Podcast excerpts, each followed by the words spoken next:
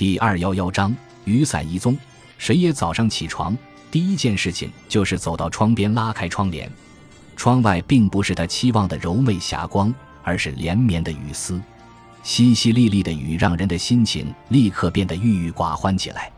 在欧美电影里，只要下雨，不管雨下的大小，主人公都会穿着雨衣，翻竖起雨衣的领子，潇洒地走在雨中，即使浑身湿淋淋的也不在乎。这种样子固然洒脱，可是也要看雨下的怎么样了。曾经看过一个访谈节目，有位留学回来的大学教授，为了舒适地度过雨天，花高价买了一件漂亮的外国雨衣，每到下雨天就穿出来，心情格外愉快。水野虽然也认为雨衣很好，可是他不过是个小职员，无钱效仿，他最多能买一把漂亮的雨伞。不过用伞依然是件烦心事。水野常丢伞，所以有一阵子他总是买便宜的雨伞，即使丢了也不可惜。可是，即使是便宜货丢了，心里也别扭。于是他买了一把好一些的雨伞，专门找了张小纸片写上“水野”两个字，把纸片用透明胶贴到伞柄上，在伞上贴名字，多少有点小家子气。不过这招很见效，从那以后他再也没有丢过伞。傍晚雨停了。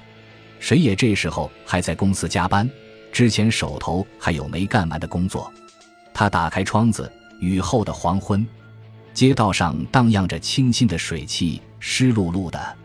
同事邀请他一起去打麻将，他拒绝了。他与小泉莉莉子约好晚上九点在他的住处见面。谁也走出公司，在附近的面馆要了点吃的，喝了些啤酒。在离开的时候。店里的女服务员热情地招呼他说：“别忘带雨伞。”他并不是只对水野一个人说，他对每一位离开的客人都这样叮嘱。不过，即使他不提醒水野，水野也不会忘记拿伞的。雨后的街道静谧而安然，实在是很适合散步。离约会还有一段时间，水野溜达着去一个叫柠檬叶的小酒馆，老板娘厨乃以前曾经在银座经营过酒馆。水野那时就是楚乃的常客，水野并不讨厌同要好的朋友一起痛饮，但是他也很喜欢花钱独自小酌，所以他常自己来柠檬叶喝几杯。水野在柜台前结账，想起莉莉子的事，不由得走了神儿。楚乃问：“怎么了？今天好像没精打采的。”水野应道：“是吗？我觉得挺好，和往常没什么不一样吧。”嘴上这样说。心里却很佩服楚乃的眼力。这次和小泉莉莉子的会面是为了声明断绝关系。他对今天的会面感到很厌烦，准是这种情绪露在脸上了。水野同莉莉子的关系已维持两年了。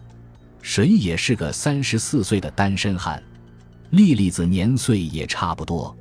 他与水野的大学同学宫城住在同一幢公寓里。两年前，水野去找宫城打麻将。玩了一宿，第二天早上回去的时候，在电梯里遇见了莉莉子。那是头一次碰面，谁也看上了莉莉子，可是没有上去搭讪。然而缘分这种东西是非常奇妙的。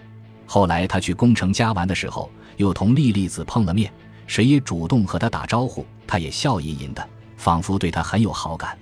几天后，他们偶然在市中心一家电影院里邂逅了，两人都是独自一人。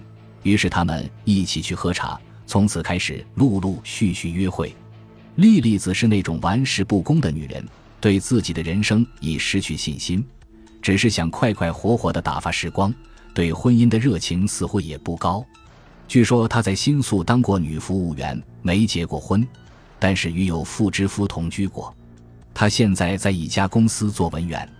第一次和他上床之前，谁也曾说过：“咱们是为了开心才在一起的。”所以互相不要有约束，莉莉子同意了。平心而论，莉莉子是个适合玩乐的女人，对金钱没有什么要求。水野要同她断绝关系，是因为她要结婚了。水野的未婚妻是上次两马远亲的女儿，名叫村上秀幸，药科大学毕业，现在自己经营一个药店。秀幸比水野大一岁，这么大还独身，好像是因为小时候脸上被烫伤。落下一块疤痕，所以他父母和他本人对结婚都不抱希望。可是去年他的父亲去世了，家中非常冷清，这才考虑起结婚的事来。在梁马的介绍下，水野与村上秀幸会了面，双方都比较满意。其实他对秀幸脸上烫伤的疤痕并没有多么在意，好像那伤疤反倒激起了他对姑娘爱恋的感觉。他想一定要让这姑娘得到幸福，同时他也私下盘算过，这姑娘有家药店，同他结婚生活必定会宽裕很多。事情进展得很顺利，秀幸对水野也挺满意的，因此很快到了谈婚论嫁的地步。莉莉子听完水野的话，笑嘻嘻地说：“多好的事啊！”祝贺你！之前提出断绝关系时，他还担心莉莉子会受不了。看他这个态度，水野松了一口气。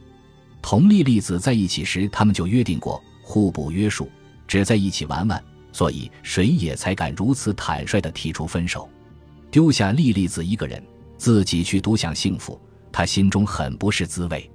和莉莉子相处了两年，他还是有些恋恋不舍的。莉莉子笑着问。和你结婚的是个什么样的姑娘？谁也毫无戒备的一五一十的告诉了他。谁料想话一说完，莉莉子就变了脸。你说我现在需要一笔钱，可怎么办呢？能想想办法吗？什么？谁也一时答不上话来，以为他在开玩笑。莉莉子嘴边浮现出冷酷的微笑。我说我需要一笔钱。村上秀幸既然自己开着一家药店。一定很有钱。你要是觉得不方便，我可以直接去找秀幸，要么去找你的上司梁马，他们一定很乐意帮助我的。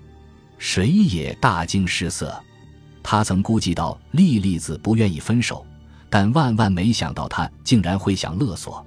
咱们不是说好的吗？在一起只是玩玩吗？莉莉子大声嘲笑他说：“你把一切看得太天真了吧？你光顾自己。”说在一起玩玩就能溜了吗？哪有这么便宜的事情？谁也不堪忍受他的嘲弄，大声说：“我确实很天真，我真傻。两年了，竟然没有看出你是这样一个坏女人。你休想从我这儿得到一分钱。秀信也好，良马也好，谁你都不能去找。”谁也愤然站了起来，拔腿要走。他心想，他的态度强硬一些。莉莉子可能就会软下来，等他服软的时候，再适当给他点钱了事，可不能任他狮子大开口的勒索。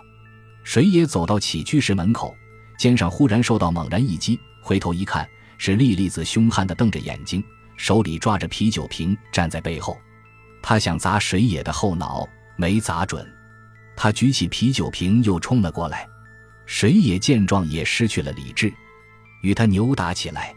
水野毕竟身强体壮，不多时就占据了优势，夺过啤酒瓶往他身上猛砸，不知道砸到什么要紧的地方，只听见莉莉子发出一声短促的惨叫，便突然倒地。盛怒中的水野并未就此罢手，翻身骑到莉莉子的身上，两手按住她的脖子往死里掐。等水野冷静下来，莉莉子已经不动了，她的眼睛瞪得圆鼓鼓的。直勾勾地盯着天花板，嘴角里涌出鲜血，水野慌了，赶紧把手指伸到他鼻子下探呼吸，又伏在他胸脯上听心跳，什么动静都没有，他死了。水野看着莉莉子的尸体，头脑前所未有的冷静。他把啤酒瓶、酒杯等可能留下线索的东西统统拿走，他还用毛巾把可能留下指纹的地方统统擦了一遍，仔细洗了手，接着。他离开了莉莉子的屋子，他想，如果跑着逃走，一旦别人看到会引起怀疑，所以他故作镇定，从容地走出了公寓，来到街上溜达了一会儿。他叫了一辆出租汽车，车子刚要开动，他突然又想起来伞忘记拿了。他想坐出租车回去拿伞，又怕留下线索，只好叫车开到莉莉子公寓不远处下车。司机很不高兴。谁也见状，将零钱给他做了小费，然后他又叫了一辆车。司机问：“您去哪儿？”如果说车去的地方就在附近，司机一定不会同意。于是他说：“去横滨。”谁也顺口说了个横滨，确实有个朋友住在横滨，同那位朋友常去喝酒的餐馆也有好几个。为了消除痕迹，跑到横滨，也许这是个聪明的做法。车子开动后，他又说：“我忘东西了，到前面能停一下吗？”拿了东西后再去横滨。他觉得借口说去拿忘记的东西是有危险的，但一时他又想不到其他更好的借口。出租车开到莉莉子住的公寓前面一点的地方，发生了交通事故。有个人突然从停在巷子里的一辆车后冲出来，出租车司机来不及刹车，一下把他撞倒了。水野把车祸看了个清清楚楚，这事不能怪司机，那人出来的太突然了。司机急忙刹车转方向盘，可是没能来得及。司机带着哭腔说：“先生，你都看到了，可要为我作证呀！他自己冲出来的，这都是对方的责任。”感谢您的收听。喜欢别忘了订阅加关注，主页有更多精彩内容。